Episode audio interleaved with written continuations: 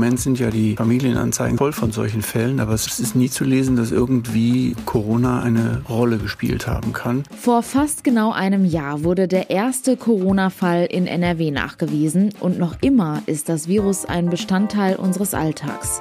Seitdem haben sich nicht nur viele Menschen mit dem Virus infiziert, Tausende sind bereits an den Folgen gestorben. Wir erinnern an ein Schicksal, das sich hinter diesen Zahlen verbirgt. Ich bin Julia Marchese. Schön, dass ihr zuhört. Bonn Aufwacher. News aus Bonn und der Region, NRW und dem Rest der Welt. Ihr habt es im Laufe der Woche bestimmt schon mitbekommen. Es geht weiter mit unserer neuen Reihe Aufwacher Frag mich alles. Und das schon heute. Wir sind ab 16.30 Uhr im Facebook-Livestream und sprechen mit dem leitenden Impfarzt des Rheinkreises Neuss. Wenn ihr also noch offene Fragen rund um das Thema Corona-Impfung habt, heute habt ihr die Möglichkeit, diese von ihm beantwortet zu bekommen. Schreibt uns gerne an aufwacher.rp-online.de oder schickt uns einfach eine Sprachnachricht per WhatsApp. Die Nummer dafür findet ihr in den Show Notes. Die Antworten gibt's dann später im Livestream auf der RP Online Facebook-Seite Seite. Die Highlights aus dem Interview hört ihr dann in unserem morgigen Aufwacher. Meldet euch gerne, wir freuen uns auf eure Fragen.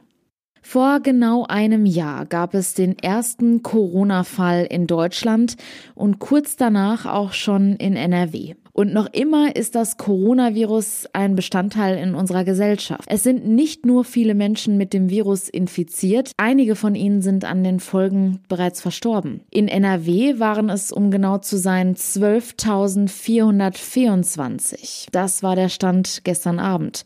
Heute kommen voraussichtlich noch weitere hinzu. Es ist eine erschreckende Zahl, hinter der tausende Schicksale stecken. Die meisten bleiben für uns unbekannt. Wir wollen uns diesen Menschen widmen. Dafür hat unsere Redaktion die Geschichte von neun Menschen aufgeschrieben. Eine davon ist Marlene Glasmacher aus Neuss. Sie verstarb am 17. Dezember 2020 im Alter von 89 Jahren. Über ihre Geschichte und ihr Leben spreche ich jetzt mit Christoph Kleinau aus unserer Neusser Lokalredaktion. Hallo. Hallo. Wie bist du auf die Geschichte von Marlene Glasmacher gekommen?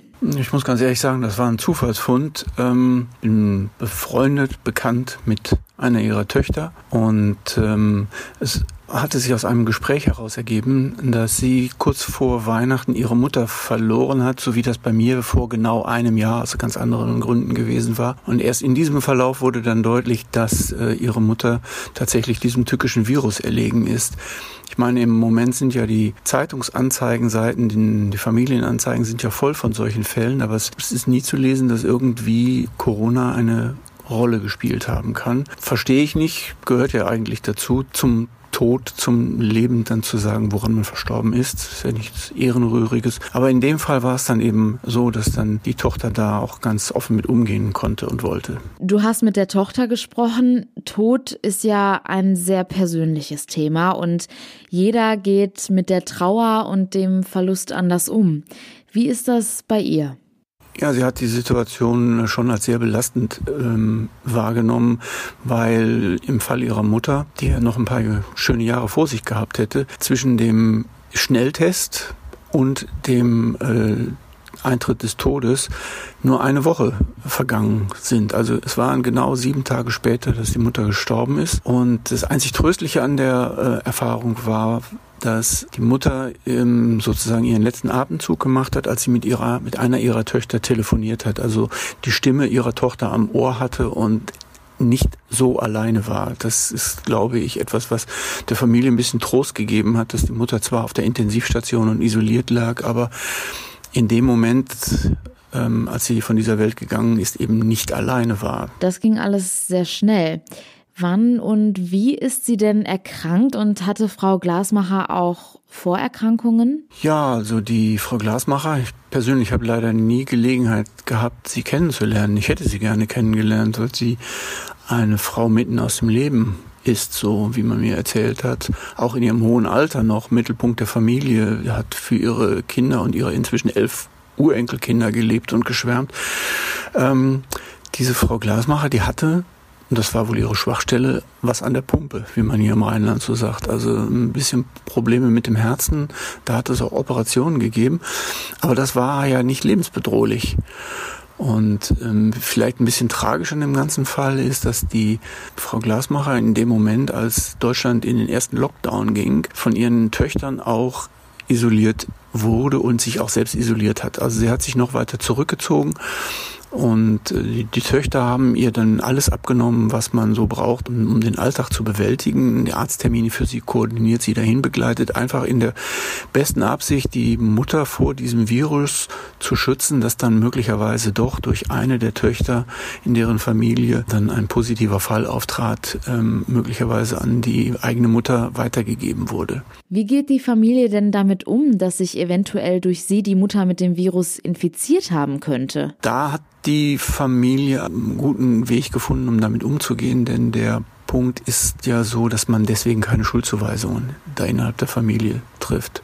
Das finde ich auch ganz wichtig. Das ist einfach, das Tückische an diesem Virus ist ja, dass man es übertragen kann und ähm, von Symptomen frei sein kann. Und wem will man das zum Vorwurf machen, dass man dann in bester Absicht sich weiter um seine Mutter kümmert? Was war Frau Glasmacher denn privat für ein Mensch? Frau Glasmacher, das ist ein Neusser Mädchen gewesen, auf der Furt, wie wir hier sagen, aufgewachsen, war hier enorm verdrahtet, hatte vier Geschwister, die alle auch mehr oder weniger in der Gegend hier geblieben sind, war ihrer Mutter im Krieg eine große Hilfe, weil die älteren beiden Schwestern schon äh, irgendwo in der Ausbildung oder im Beruf waren, musste musste sich dann in den, in den schwierigen Zeiten um viele Sachen kümmern.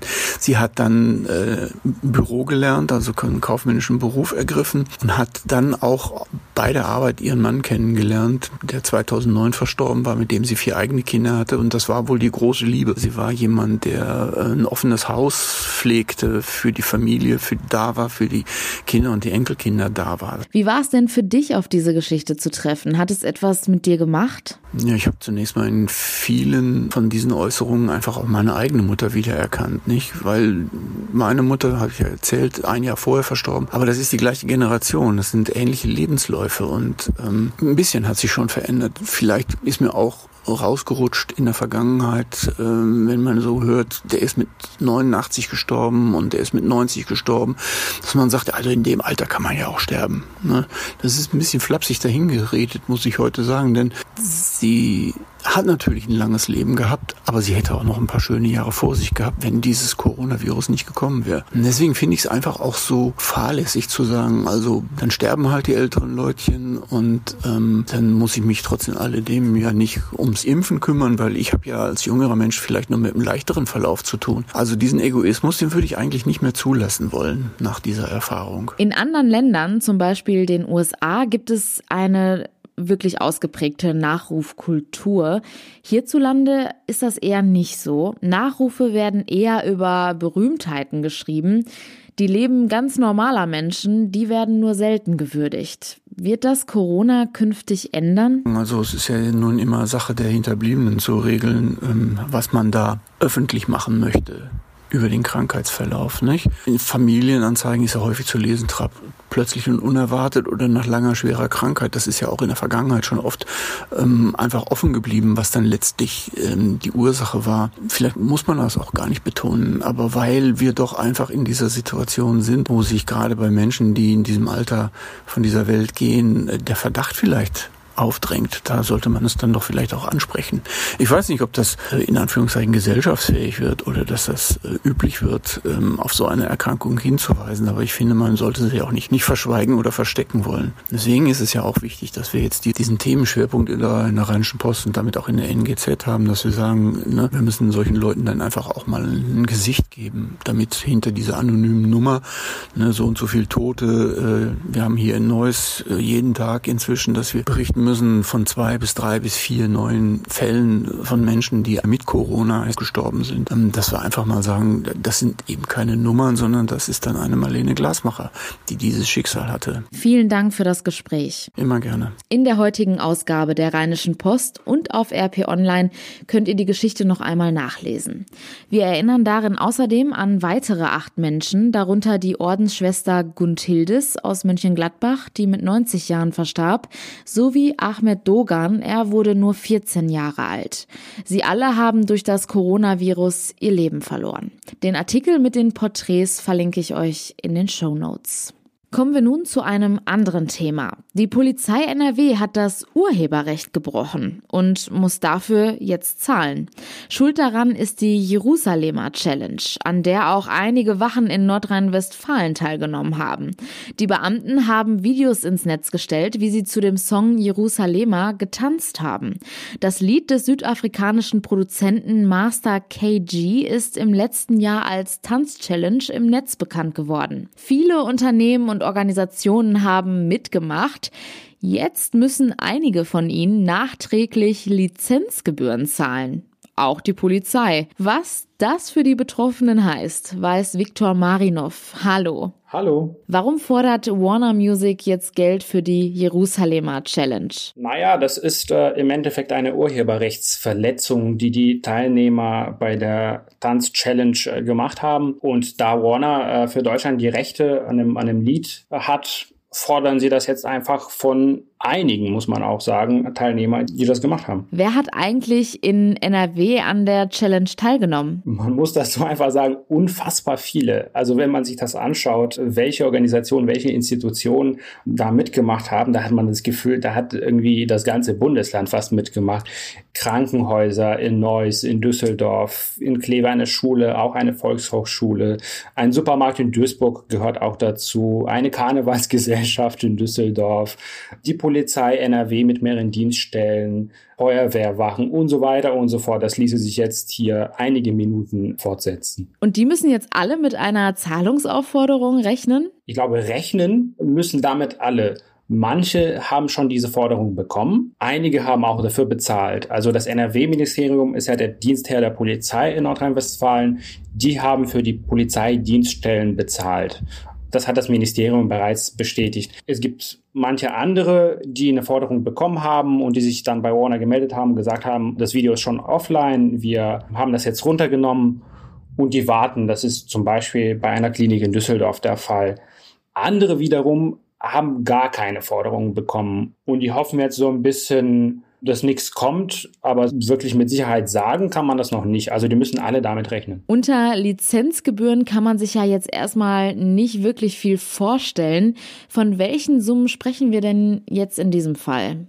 Ja, das ist noch nicht so klar. Da will bisher keiner was dazu sagen. Weder Betroffene noch Warner. Das NRW-Innenministerium zum Beispiel hat gesagt, dass sie aus vertraglichen Gründen die Höhe der Summe nicht nennen können. Und auch von Warner bekommt man keine genaue Höhe. Es gibt einen Anwalt aus Dresden, der hat behauptet, dass es 4000 Euro gewesen seien für eine Feuerwehrwache in Dresden. Aber Warner sagt, verschiedene Nutzer bekommen einen unterschiedlichen Preis. Also je nachdem, um welche Größe es sich handelt. Sie sagen, teilweise sind das symbolische Beiträge, aber wie viel das ist, das sagen die noch nicht. Muss ich jetzt immer damit rechnen, dass so eine Gebührenforderung auf mich zukommt, wenn ich an einer Internet-Challenge teilnehme?